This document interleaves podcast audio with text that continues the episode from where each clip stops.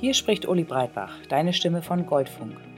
Das ist ein Podcast, den wir als Mentalcoaches von Goldspirit extra für dich als Sportlerin oder Sportler entwickelt haben. Und da das Thema Mentalcoaching sehr vielseitig ist, haben wir das Ganze in unterschiedliche Rubriken unterteilt. Es geht um Blockaden und Stress, genauso wie Themen rund um das Thema Wettkampf. Dazu findest du auch einzelne Einheiten zum Thema Regeneration oder mentale Unterstützung in Zeiten von Verletzungen. Außerdem bekommst du die Möglichkeit, deinen eigenen Werdegang zu reflektieren. Denn wir von Gold Spirit sind davon überzeugt, dass der Erfolg nur dann wirklich zählt, wenn er auf deine Art und Weise passiert. Und jetzt wünsche ich dir ganz viel Freude auf der Suche nach deinem eigenen Gold Spirit.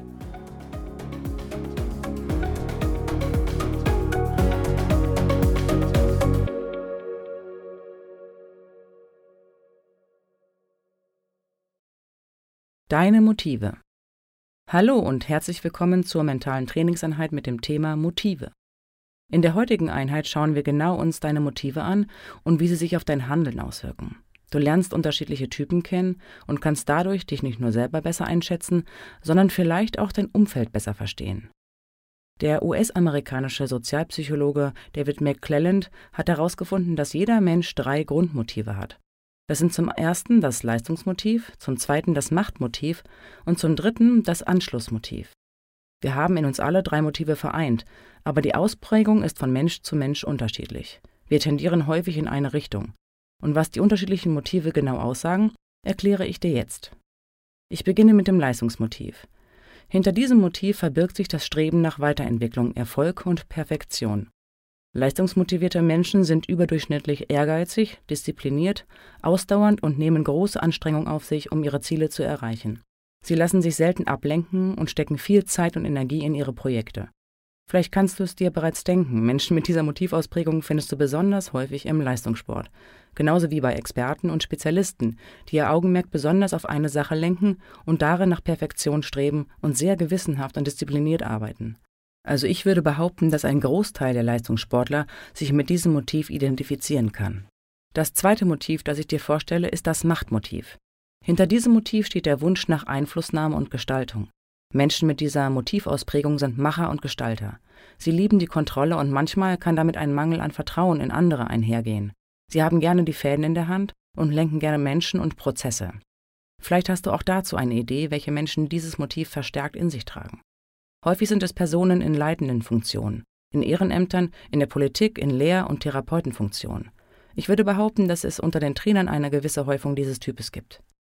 Das dritte Motiv ist das sogenannte Anschlussmotiv. Es ist das Beziehungsgehen unter den Motiven. Jeder Mensch strebt nach Anerkennung, Zuwendung und Dazugehörigkeit. Der Mensch ist ein soziales Wesen. Ohne menschliche Zuwendung verkümmert er. Deswegen steckt in uns allen eine Portion Anschlussmotiv. Es gibt aber Menschen, die besonders häufig und gerne den Kontakt mit ihren Mitmenschen suchen. In diesem Falle ist es ihr Leitmotiv. Diese Menschen verfügen über eine hohe kommunikative Kompetenz und zwischenmenschliche Sensibilität. Besonders häufig findest du Menschen mit ausgeprägtem Anschlussmotiv in sozialen Berufen, im Kundenservice oder in Beratungsstellen. Wie gesagt, wir tragen alle Motive in uns, jedoch tun wir das in unterschiedlicher Ausprägung. Wenn du dir die unterschiedlichen Motive anschaust, dann wird dir vielleicht auch deutlich, warum Menschen sehr unterschiedlich auf das vermeintlich Gleiche reagieren.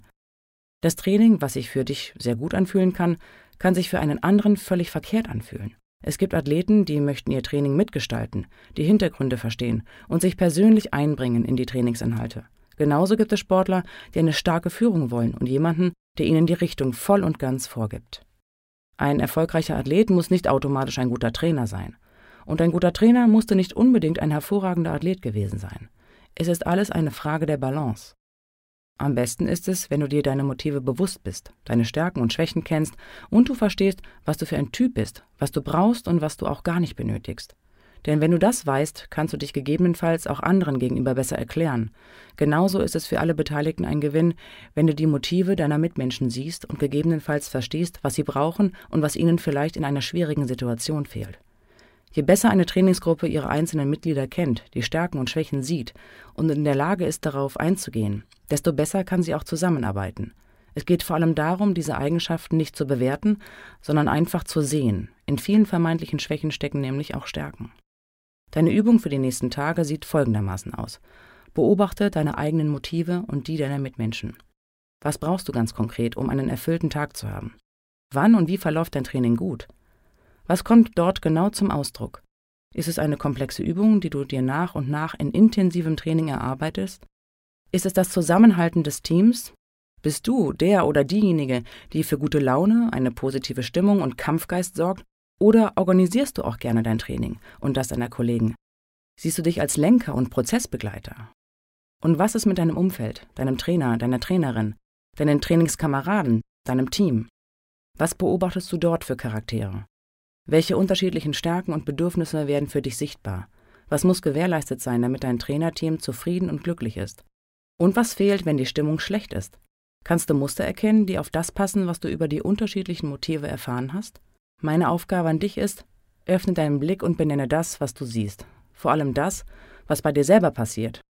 Denn wenn du deine eigenen Emotionen merkst und gleichzeitig benennst, dann wird der sogenannte präfrontale Kortex aktiv. Das ist der Teil des Gehirns, wo dein Dirigent sitzt. Dieser Teil des Gehirns ist für dein situationsangemessenes Handeln zuständig. Das hört sich kompliziert an.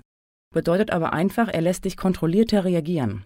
Es bedeutet, wenn du wütend bist und du das nicht nur merkst, sondern dir auch selber sagst, ich bin wütend, vielleicht sogar stinksauer. Alleine das hilft dir angemessener und kontrollierter zu reagieren. Dann läufst du weniger Gefahr, einfach überzuschäumen, sondern kannst angemessener und auch zielführender reagieren. Das ist schon mal ein Vorgeschmack auf ein späteres Thema, wo es um die Emotionen geht. Und damit du das, was bei dir innerlich passiert, später auch besser benennen kannst, ist es wichtig, das zu merken und zu beobachten. Und wenn du dich selber besser kennenlernst und gleichzeitig auch die Menschen in deinem Umfeld, sorgt das automatisch für mehr Verständnis. Und mehr Verständnis auf allen Seiten führt zu besserer Zusammenarbeit. Und gute Zusammenarbeit ist ein Vorbote des Erfolgs. Und was könnte dich besser dabei unterstützen, wahrzunehmen, was bei dir gerade los ist? Richtig, die Meditation. Dafür suche dir wieder einen bequemen Platz, an dem du einige Minuten Ruhe hast und entspannt wie wach sitzen kannst. Stelle die Füße parallel auf den Boden, die Hände ruhen auf den Beinen. Dein Blick ist gerade ausgerichtet mit leichtem und entspanntem Fokus. Und nun atme tief durch die Nase ein und hörbar durch den Mund wieder aus.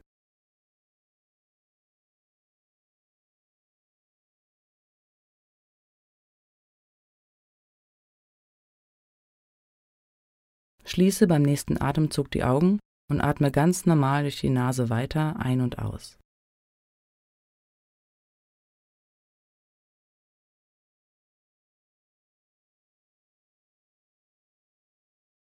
Nimm dein Umfeld wahr und das, was um dich herum passiert.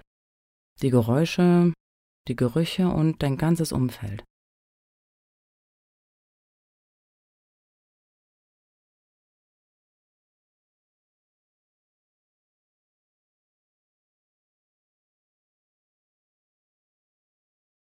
Komme nun mit deiner Aufmerksamkeit zurück zu dir. Nimm deinen Körper wahr mit seinen Kontaktpunkten. Spüre die Hände auf den Beinen und die Füße auf dem Boden. Wie geht es dir heute und wie bist du heute hier? Wie geht es dir insgesamt und wo spürst du Anspannung und wo Lockerheit? Scanne einmal durch deinen Körper und nimm jedes Körperteil einmal wahr. Beginne mit dem Kopf und gehe hinunter bis zu den Zehenspitzen.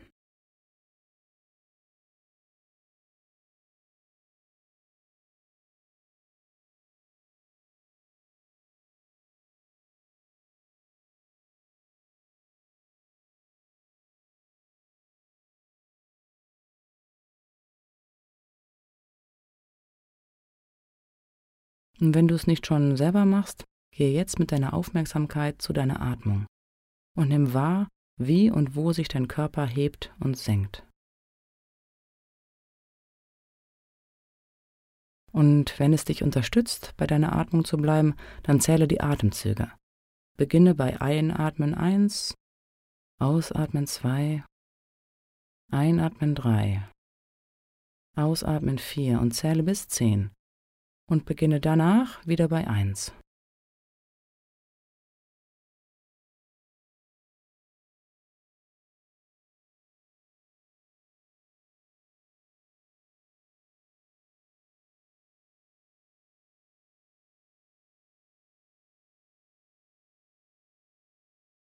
Und wenn deine Gedanken abschweifen, dann nimm das kurz wahr und nimm auch wahr, ist es ein Gefühl oder ein Gedanke?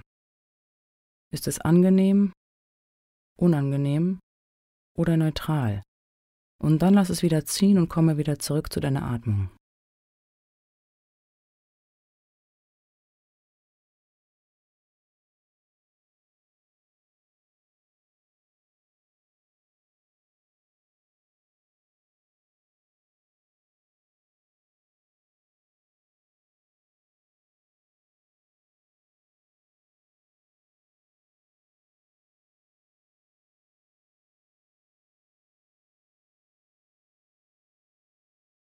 Und schaue immer wieder, wenn dein Kopf abschweift, ist es ein Gedanke oder ein Gefühl? Ist es angenehm, unangenehm oder neutral? Und lass es einfach wieder ziehen und kehre zurück zu deiner Atmung.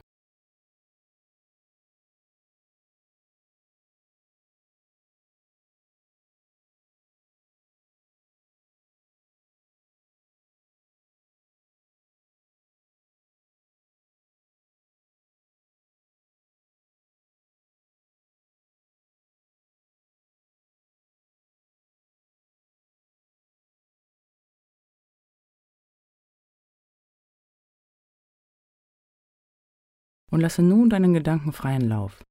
Lass sie für einen Moment machen, was immer sie wollen.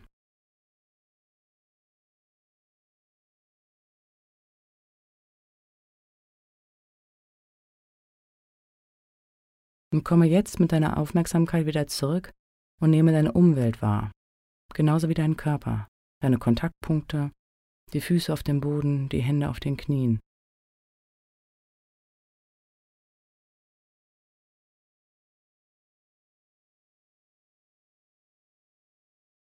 Und wenn du soweit bist, öffne deine Augen in deinem Tempo und recke und strecke dich einmal und genieße es. Wunderbar. Damit bist du deiner Selbstwahrnehmung wieder ein großes Stück näher gekommen. Und dies für ein erfolgreiches Mentaltraining von elementarer Bedeutung. Deine Motive und das Handeln, das sich hinter deinem Leitmotiv versteckt, passiert zum größten Teil unbewusst. Deshalb können wir uns manchmal gar nicht erklären, warum jemand anderes gänzlich anders denkt als wir selber. Oder warum einem Trainingskamerad etwas ganz unwichtig ist, was für uns selber aber so wichtig ist. Vielleicht liegt der Grund dafür in einem unterschiedlichen Leitmotiv. Wie gesagt, wir tragen von jedem Motiv Anteile in uns selber, nur die Ausprägungen sind unterschiedlich. In der Gesellschaft brauchen wir alles. Eine Mannschaft würde nicht gut funktionieren, wenn wir nur Athleten mit einem ausgeprägten Leistungsmotiv hätten. Machtmotiv und Anschlussmotiv sind für den Erfolg und auch für die allgemeine Zufriedenheit genauso wichtig. Die Balance muss einfach stimmen. Deshalb lege ich dir noch einmal nahe, dich selber und dein Umfeld zu beobachten, wertfrei. Einfach nur beobachten. Welche Leitmotive siehst du? Oder vielleicht auch, welche Anteile von Leitmotiven offensichtlich sind. Jemand kann sehr perfektionistisch sein und einen extrem hohen Anspruch an sein Können stellen und gleichzeitig sehr gesellig sein und für den Zusammenhalt eines Teams sorgen. Beobachte und nehme wahr und schaue, wie du vielleicht eine neue Qualität in dein Training bringen kannst, indem du dafür sorgst, dass das vorhanden ist, was du brauchst. Ich bin sehr gespannt, was du alles beobachtest. Freu dich drauf. Es macht nämlich Spaß, mit einem neuen Blick auf das zu schauen, was vielleicht manchmal eine etwas angestaubte Routine geworden ist. Und ich freue mich schon sehr auf die nächste Trainingseinheit mit dir. Ciao.